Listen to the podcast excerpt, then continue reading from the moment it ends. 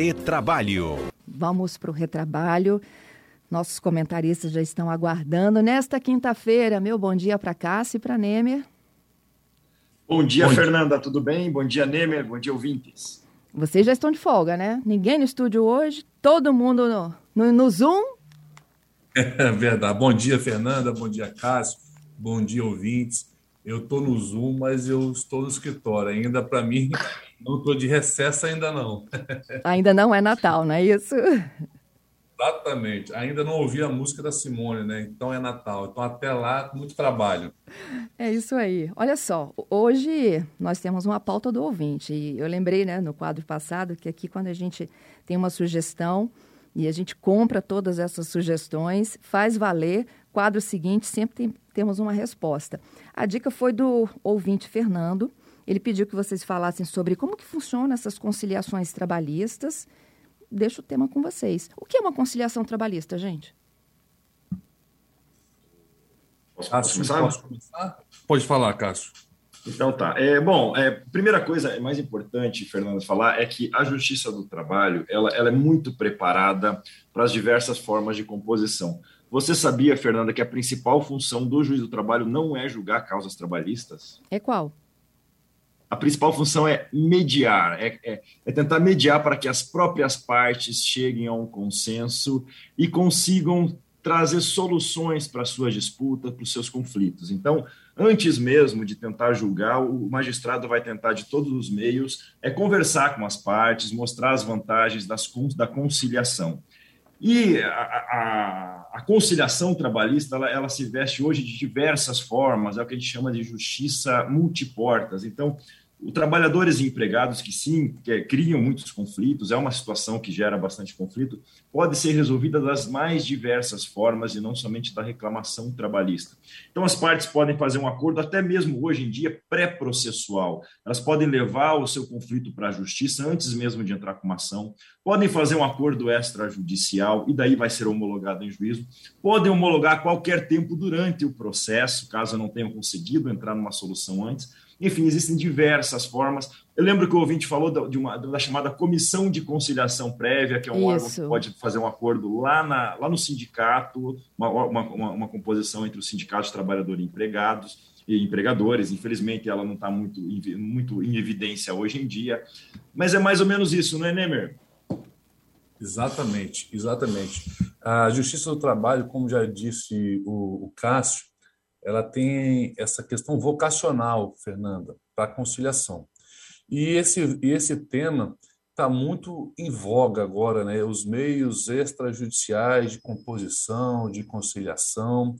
E como o ouvinte disse na nossa, na nossa última, no último retrabalho, até o motivo desse novo retrabalho, a comissão de conciliação prévia, ela foi introduzida à época com o intuito de quê? De desafogar o judiciário e também com o intuito de ter uma resolução mais rápida daquela eventual demanda. E à época a legislação trouxe que para você ajuizar uma ação, você tinha que antes passar por essa conciliação, é, por essa comissão de conciliação prévia. Mas e não é assim hoje? Não, não é assim. O STF deu por inconstitucional ah. essa obrigatoriedade, porque falava que feria o direito de acesso, de amplo acesso à justiça. Mas de lá para cá, algumas outras modalidades, né, principalmente na questão trabalhista, vêm crescendo né, sobre essa possibilidade de conciliação. Por exemplo, é, hoje, hoje você pode fazer um acordo extrajudicial, ou seja, o empregado o empregador podem fazer um acordo extrajudicial e levar para a Justiça do Trabalho para homologar. E por que, que você. E você pode me perguntar assim, Fernando, mas por que, Alberto, precisa da homologação do juiz? O importante dessa homologação é para que o acordo tenha plena validade. E é importante registrar também que não cabe, nesse momento, o juiz questionar algumas cláusulas do acordo. Ele tem o poder de homologar o acordo ou não mas ele não pode interferir em questões, em condicionar a homologação de acordo para eventuais ajustes. Então, isso é importante porque traz autonomia às, às partes. E antes de devolver a bola para o Cássio, para você, Fernando, é importante também trazer é, que na reforma trabalhista é, tem uma novidade muito interessante para aqueles é, empregados que a gente chama de hipersuficiente. Quem é o hipersuficiente? É aquele empregado que ganha duas vezes o limite máximo estabelecido pela, pelo benefício do regimento geral da Previdência, em torno hoje de 12 mil reais. E que novidade é essa?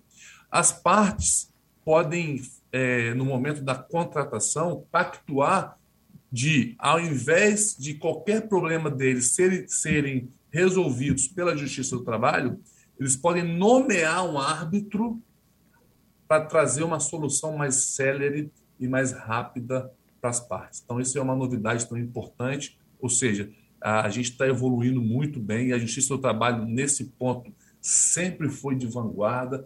É, eu costumo dizer que ninguém melhor que a Justiça do Trabalho para fazer um encontro de corações, ou seja, de fazer um acordo, uma conciliação para que as partes envolvidas possam resolver suas pendências o mais rápido possível. Então, mas independentemente desse parecer aí do, do STJ, Nemer e Cássio, essa conciliação prévia, ela pode acontecer, envolvendo aí o funcionário e o empregador, o sindicato, uma comissão, e ela tem validade. Perfeito. O STF só diz, desculpa, cara, só para o STF só diz que é incondicional você condicionar. obrigar isso, condicionar, mas ela, ela tem plena validade que o Cássio vai nos explicar agora aí. É, o, o, grande problema da comissão de conciliação prévia, e talvez naquela época, acho que nós não estávamos muito preparados para uma conciliação entre as partes sem depender do juiz. Nós temos, uma, historicamente, uma dependência muito grande do judiciário para resolver todos os conflitos. É mais ou menos como a criança que briga com a outra e chama o pai para resolver ou a mãe. Hoje nós temos uma maturidade maior para dar esse protagonismo para as próprias partes se resolverem. A sociedade se desenvolveu, se evoluiu, a advocacia está muito mais preparada para dar uma, uma, uma, um suporte a essas partes, para fazer uma conciliação sem a participação do judiciário, que é muito importante. É, o que acontece é que a partir do momento em que não houve mais a obrigatoriedade de passar pelas comissões, as comissões exigiam um acordo entre sindicatos de empregados e empregadores, muitas dessas comissões fecharam as portas.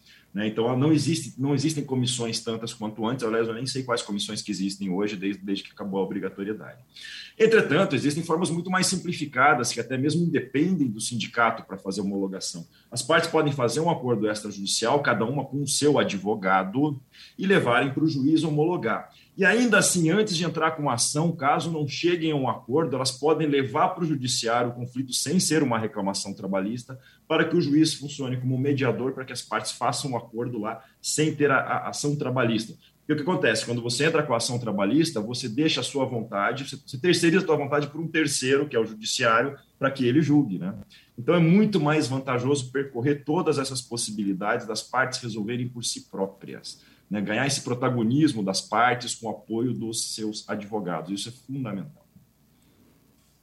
Perfeito. E um outro esclarecimento interessante, Fernanda e ouvintes, é que na Justiça do Trabalho, tamanha essa vocação para conciliação, é, o juiz, né, o Cássio aqui, ninguém melhor para poder falar também, que em, em, todo o processo, em toda a audiência, ele, ele tem a obrigatoriedade de abrir audiência, tentando fazer uma conciliação, perguntando às partes se tem interesse de, de fazer um acordo, e ao final também da audiência ele tem que reforçar esse pedido. Então isso aí também demonstra aí é, o caráter vocacional da Justiça do Trabalho para esse acordo. Agora, geralmente se vai à conciliação não estou falando aí já no, no, no, âmbito do judiciário, né? quando o juiz tenta é, fazer que, com que as partes cheguem ao entendimento do que ele depois ter que decidir por uma ou por outra. Né? É, quando se tenta fazer essa conciliação envolvendo sindicato ou então acordos coletivos, geralmente as causas são, são de grupo, né? não individuais. Exatamente. Quando se trata aí de ações que envolvem sindicatos, ações coletivas, ou até mesmo os dissídios coletivos, né? A Justiça do Trabalho, por exemplo, quando é dissídio coletivo, ela atua como um árbitro, ela não tem aquele poder normativo. Então, ela realmente tenta, a todo custo, buscar essa conciliação. E basta os ouvintes aqui relembrarem né, que quando há greve, quando existem possibilidade de greve ou algum tipo de greve, a Justiça do Trabalho sempre faz essa intermediação de, de tentativa de conciliar as partes, né, tentando fazer uma convergência para que tanto o setor dos empregados quanto o setor dos empregadores consigam convergir e não ou acabar com a greve ou não iniciar uma greve. É, complementando a isso, é importante dizer que quando há um conflito coletivo dessa natureza, por exemplo, as partes, os, os sindicatos não chegaram a, um consenso para uma nova convenção coletiva, não se trata aí de uma aplicação do direito, né? Então, o judiciário, quando vai atuar no, no, no, no dissídio coletivo, ele está criando normas, né?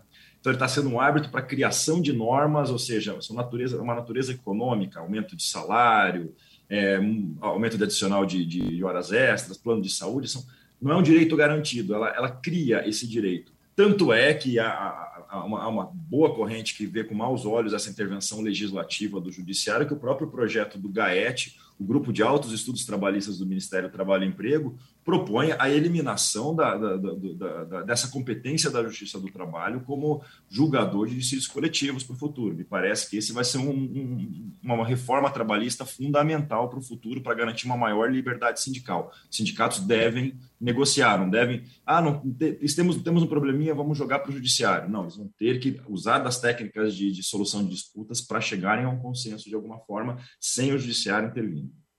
Uma observação importante, Fernando, que eu até fui é, lembrada aqui pela nossa ouvinte, Anabela, que a Justiça do Trabalho possui o SEJUSC, né, que é o Centro Judiciário de Solução de Conflitos e Cidadanias, ou seja, o tribunal, o nosso TRT aqui, isso também em todo o Brasil, criou um, um, um setor específico para levar os processos mais complicados, aqueles que se arrastam, para se tentar fazer o acordo. E os juízes altamente preparados e treinados também têm conseguido grandes êxitos né, nessas composições, nessas conciliações.